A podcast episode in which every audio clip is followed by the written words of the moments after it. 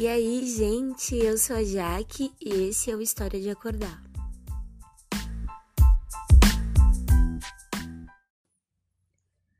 Depois de alguns percalços nesse cenário pandêmico, estamos aqui finalmente no primeiro episódio sobre a ditadura militar do Brasil. Então, vamos dar. Esse episódio vai ser bem introdutório para começar a compreender a trajetória até o golpe de 64, entender as origens desse processo histórico.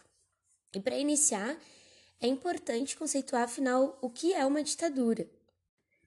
A ditadura pode ser definida como um regime político autoritário, mantido pela violência e antidemocrático, ela pode ser conduzida por uma pessoa ou um grupo que impõe o seu projeto de governo à sociedade com o auxílio da força. Normalmente, ditadores chegam ao poder por meio de um golpe de Estado. Estado aqui como uma ferramenta de organização e controle social, Estado como uma instituição.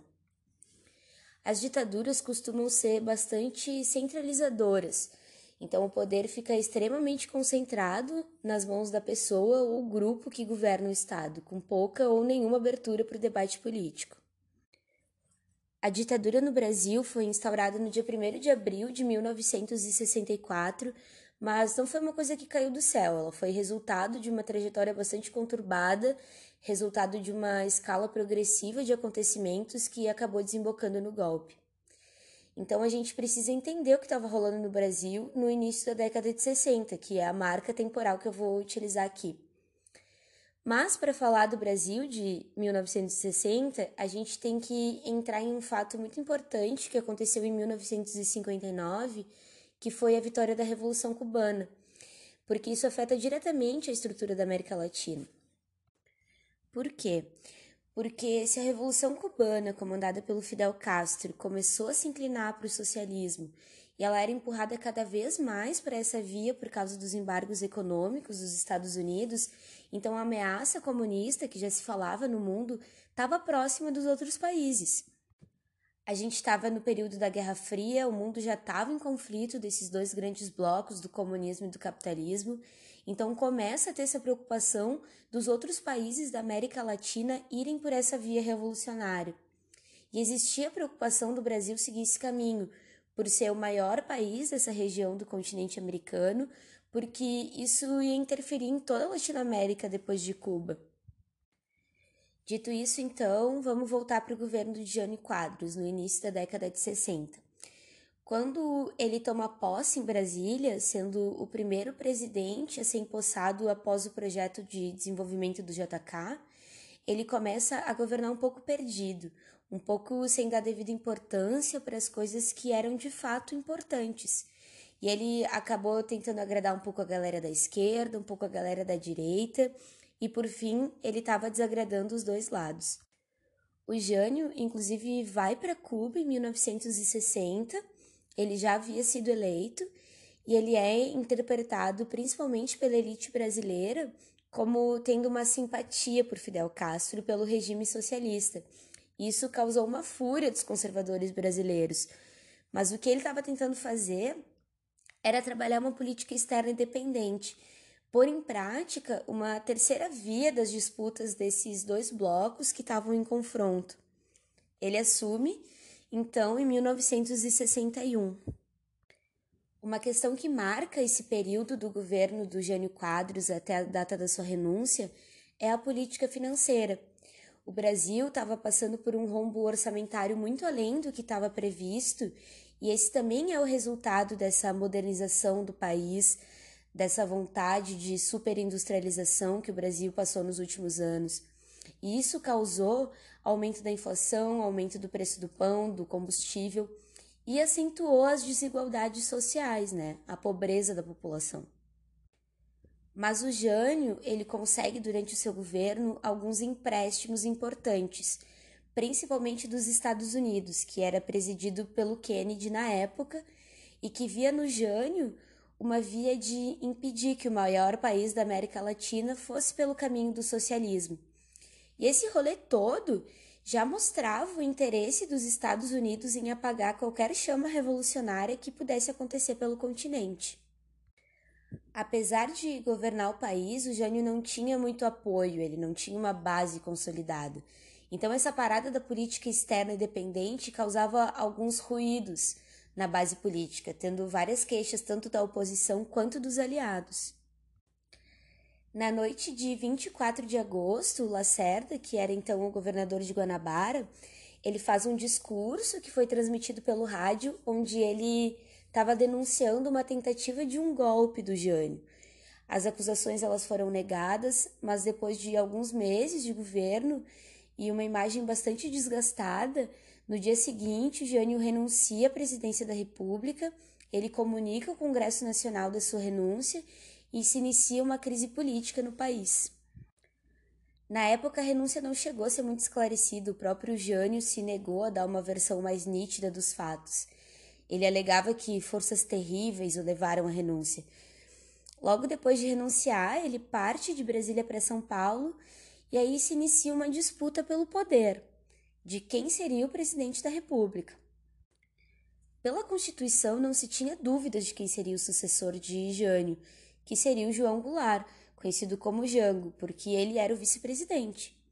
Mas essa posse ela ficou em suspenso porque teve algumas iniciativas dos setores militares que viam no Jango essa reencarnação da República Sindicalista e uma brecha dos comunistas para chegar no poder no Brasil. Porque o Jango ele tem uma relação histórica com o trabalhismo, com as reformas de base. Ele falava muito sobre isso, sobre essas reformas. Isso vai se tornar um ponto-chave durante o seu governo. Quando acontece a renúncia de Jânio Quadros, o Jango não estava no Brasil. Ele estava em uma visita à China comunista para estreitar algumas relações econômicas. O presidente da Câmara dos Deputados assume então provisoriamente a presidência da República e alguns generais e líderes dos militares vetam a volta do Jango para o Brasil por razões de segurança nacional. Assim se começa a campanha da legalidade, que foi um movimento para que ele pudesse voltar para o Brasil e assumir o cargo que estava previsto na Constituição para ele assumir. Essa campanha da legalidade foi um movimento que teve como uma figura principal o Brizola, que era governador do Rio Grande do Sul na época, e também teve apoio de alguns militares e apoio popular. Aconteceram algumas manifestações grandes em Porto Alegre. E qual foi a solução? Qual foi a mediação que o Congresso adotou para resolver essa crise, esse embate com os grupos militares que não queriam a volta de Jango para o Brasil? Eles adotaram uma solução de compromisso, que foi mudar a forma de governo. Passou de presidencialista para parlamentarista. Então, João Goulart se vê obrigado pelos setores militares de direita a aceitar o parlamentarismo para poder tomar posse na presidência, com seus poderes bastante restritos, e o parlamentarismo acaba sendo proposto como uma forma de flexibilizar o sistema político e ele entra em vigor por uma porta dos fundos. Alguns autores trabalham como a primeira tentativa de golpe, todo esse movimento de não deixar o Jango voltar para o Brasil, de atuar com o parlamentarismo. Então, já se existia essa vontade golpista rondando o país. E aí a gente entra no governo do Jango. E antes da gente falar sobre o governo dele, a gente precisa trabalhar alguns fatores importantes para a definição desse governo, falar sobre alguns grupos políticos que estavam organizados e estavam desenvolvendo um papel importante na política do Brasil, na política das massas. Como, por exemplo, as Ligas Camponesas, que foi a organização do movimento rural mais importante do período e que surgiu no final de 1955. Teve como líder Francisco Julião e ele começou a organizar politicamente os trabalhadores do campo.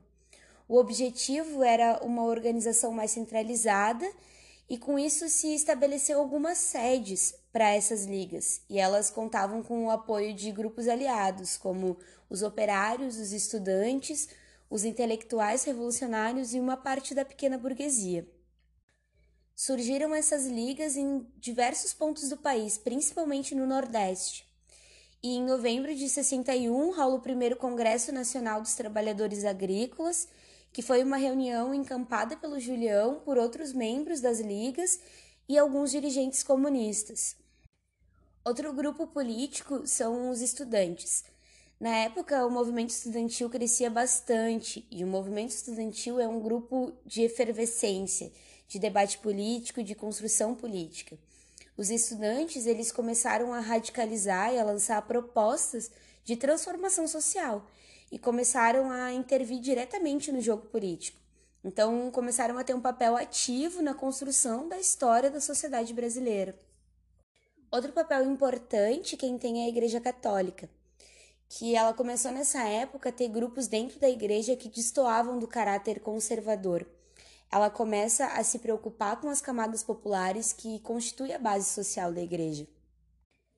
Essa instituição sempre foi anticomunista e nessa época esse anticomunismo começou a ser um pouco mais equilibrado, no sentido de que, ao mesmo tempo que existia o combate ao comunismo, a igreja reconhecia os problemas sociais que o capitalismo causa que tinham provocado essa revolta social e essa expansão comunista pelo mundo.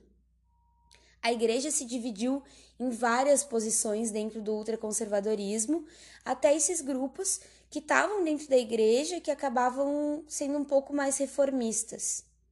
Ela ainda possui o grupo conservador que estava na defensiva, que estava muito contra as políticas que o Jango estava pautando. E é claro, o movimento operário, nos primeiros anos da década de 60, cresceu a participação nos sindicatos e a realização de greves expressivas, uma delas chegando a contar com 400 mil trabalhadores. O movimento operário ele se manifestava crescentemente por objetivos políticos. No episódio da renúncia do presidente Jânio Quadros, rolou uma greve geral em apoio à posse do João Goulart. Em 1962, foi criado o Comando Geral dos Trabalhadores, que passou a coordenar as articulações intersindicais. E esse comando geral, ele atuou em movimentos grevistas importantes, mobilizando grandes massas de trabalhadores e greves políticas. E aí entra um fator importante e fundamental para o desenvolver da história brasileira desse período, que é o governo do Jango e a sua atuação política. No governo do Jango existem fases. Num primeiro momento, ele monta um ministério muito heterogêneo, numa tentativa de ser uma liderança conciliatória, porque o início da presidência dele foi muito conturbado, então ele tenta ter essa política mais pacífica, mais conciliatória mesmo. Ao mesmo tempo que ele tinha esse diálogo com o Congresso, ele tinha uma ligação histórica muito forte com o trabalhismo. E essa é uma das contradições que o Jango vive durante seu governo, porque ele fica nessa dúvida do que abraçar, se vai ser o Congresso, se vão ser as reformas de base. Mas o que são essas reformas de base, né, que são um ponto-chave no governo do Jango? Entre as medidas das reformas, a principal talvez tenha sido a questão da reforma agrária, que tinha como objetivo eliminar esses conflitos por posse de terra e garantir o acesso à propriedade para milhões de trabalhadores do campo.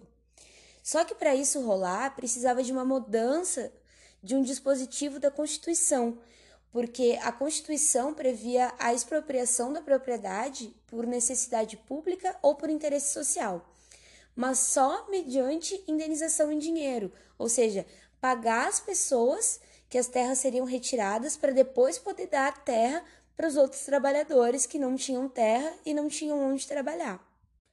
Mas o Estado não tinha esse recurso, porque o Jango ele tinha herdado essa grave crise financeira dos governos do JK e do Jânio Quadros e tinha um grande endividamento externo.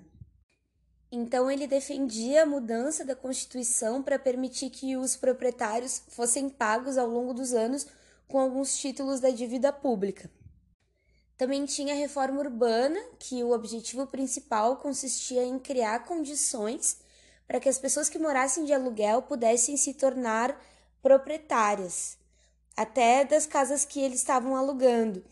E isso já deixou também as elites, os proprietários desses imóveis enfurecidos, com a possibilidade de perder os seus bens, de perder, perder a sua propriedade.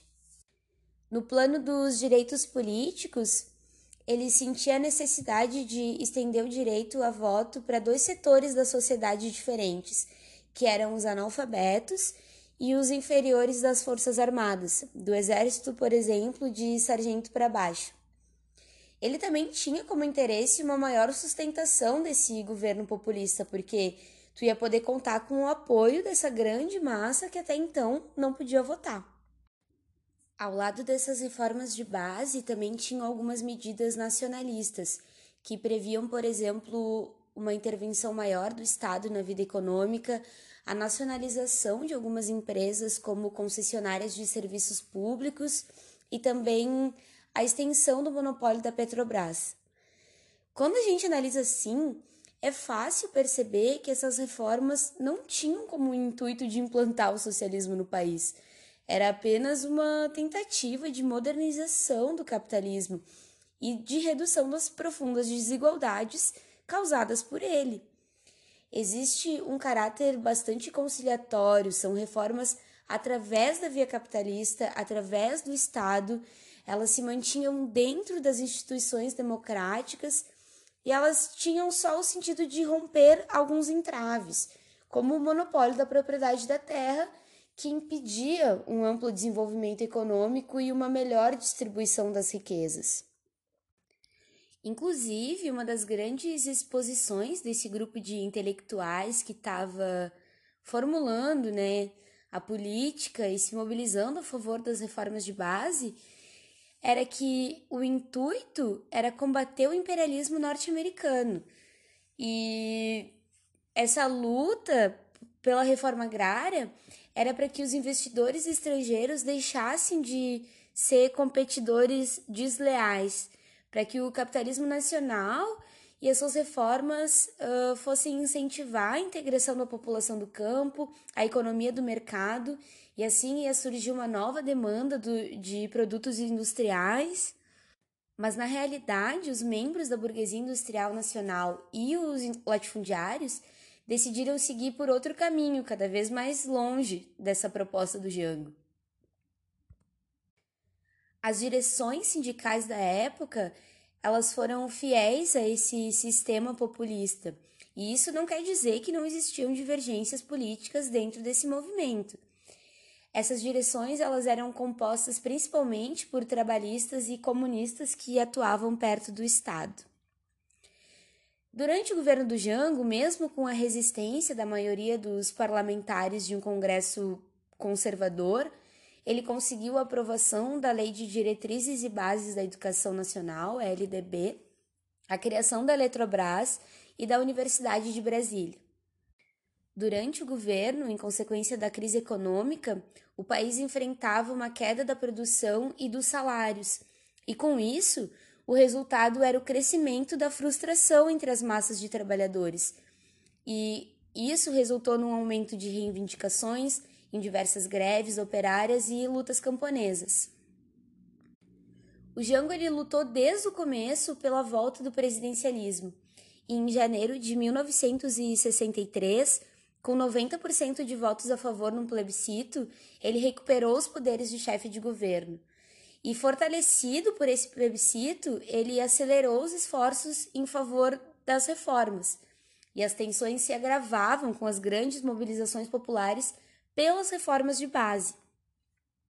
No comício da Central do Brasil, no dia 13 de março de 64, o Jango defendeu as reformas em curso com grande apoio das pessoas que compareceram em massa.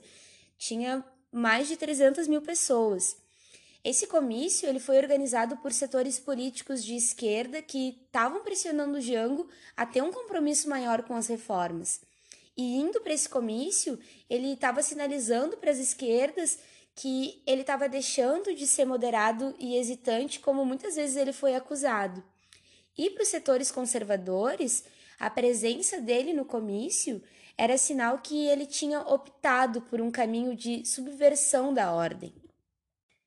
No palanque, o discurso dele teve duração de mais de uma hora e ele anunciou que as reformas seriam feitas. E no mesmo dia, ele assinou um decreto para nacionalizar as refinarias particulares de petróleo e outro para desapropriar terras com mais de 100 hectares próximas a rodovias e ferrovias federais. A resposta dos opositores também foi rápida. No dia 19 de março, rolou a Marcha da Família com Deus pela Liberdade, que são palavras, inclusive, que a gente ouve muito nos dias atuais. Essa marcha rolou em São Paulo e ela foi arquitetada pelos setores conservadores, convocada por entidades cívicas e religiosas de direita, nesse esforço da luta contra o comunismo. A marcha colocou nas ruas de São Paulo cerca de 400 mil pessoas que estavam protestando contra o governo, que era considerado por elas como a porta de entrada para o comunismo no Brasil. E isso animou os golpistas, porque eles perceberam uma disposição de vários setores das classes médias em apoiar a deposição do Jango. No dia 25 de março, teve a revolta dos marinheiros, que eles estavam reivindicando representação política e melhores condições de trabalho. E os revoltosos foram anistiados pelo governo do Jango. E isso só colocou mais lenha na fogueira da insatisfação opositora, porque esse ato foi considerado uma quebra da hierarquia militar. Em 30 de março, Jango fez um discurso pró-reformas numa assembleia de sargentos, e quando isso aconteceu, o golpe já estava articulado, o golpe já estava em marcha. Em 31 de março, as tropas golpistas começaram a se deslocar de Minas para o Rio de Janeiro, e nesse mesmo dia teve início uma operação da Marinha dos Estados Unidos para apoiar o golpe que ia derrubar o governo constitucional mas nem foi preciso porque não teve resistência organizada aos golpistas dentro do meio militar. Mas a gente consegue observar o interesse dos Estados Unidos em interferir nas democracias da América Latina. Teve alguma resistência no meio sindical e no movimento estudantil, mas essa resistência foi desorganizada e desestimulada pela própria atitude de João Goulart quando ao saber da ameaça de intervenção norte-americana no país, ele desistiu de resistir quando foi do Rio de Janeiro, que era um local estratégico para resistência, para Brasília e dali veio para o Rio Grande do Sul. Teve ainda uma discussão entre Jango e Brizola se era possível resistir a partir do Rio Grande do Sul, mas o presidente não assumiu essa opção, porque, como muitas outras pessoas, o Jango achava que ia ser um golpe passageiro e dali a alguns anos novas eleições iam ser convocadas. Desde o início, a ditadura militar buscou por ter um aparato legal, como forma de se institucionalizar e de se legitimar perante a opinião pública, sobretudo a liberal, que tinha apoiado a destituição de Jango. Nesse sentido, o golpe ele contou com o apoio de alguns setores ancorados no Congresso Nacional e de alguns juristas conservadores. Foi formalizado, então, na madrugada do dia 2 de abril, no Congresso Nacional, mas sem amparo na Constituição, porque o cargo ele foi declarado vago, enquanto o presidente estava ainda no Brasil, ele não tinha renunciado e nem tinha sofrido impeachment. E somente numa dessas três circunstâncias, além da morte, isso poderia acontecer. O presidente da Câmara, o deputado Ranieri Mazzilli, foi empossado como presidente interino e os políticos golpistas tentaram assumir o controle do movimento, mas eles foram surpreendidos. Os militares não devolveram o poder aos civis e sinalizaram que tinham chegado para ficar. Imediatamente, os militares criaram um comando revolucionário, formado pelo general Costa e Silva, autonomeado ministro da Guerra e outros nomes de altas patentes do Exército. Chamar a deposição de João Goulart de golpe ou de revolução revelava e ainda revela a linha ideológica da pessoa. Para a direita, principalmente militar, o que estava em curso era uma revolução que ia modernizar economicamente o país dentro da ordem. Para a esquerda e para os setores democráticos, não tinha dúvidas. Se tratava de um golpe de Estado, um movimento de uma elite apoiado pelo exército contra um presidente eleito.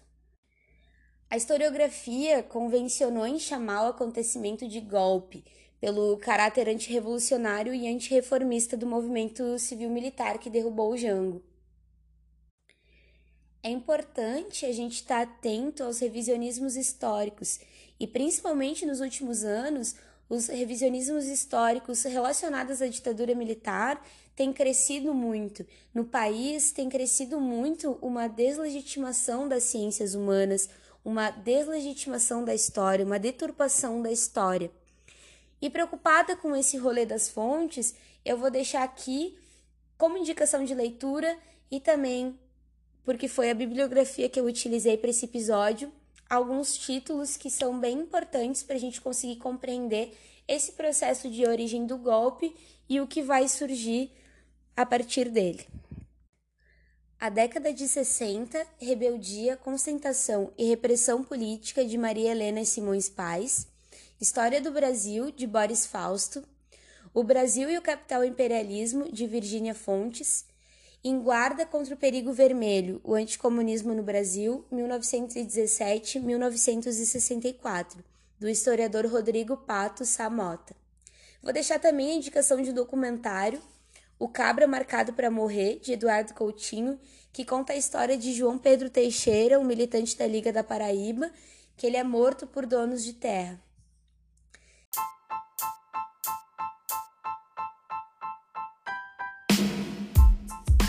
Então é isso, gente. No próximo episódio eu vou falar sobre o que aconteceu a partir do golpe dado pelos militares. Espero que vocês tenham curtido esse episódio e até a próxima.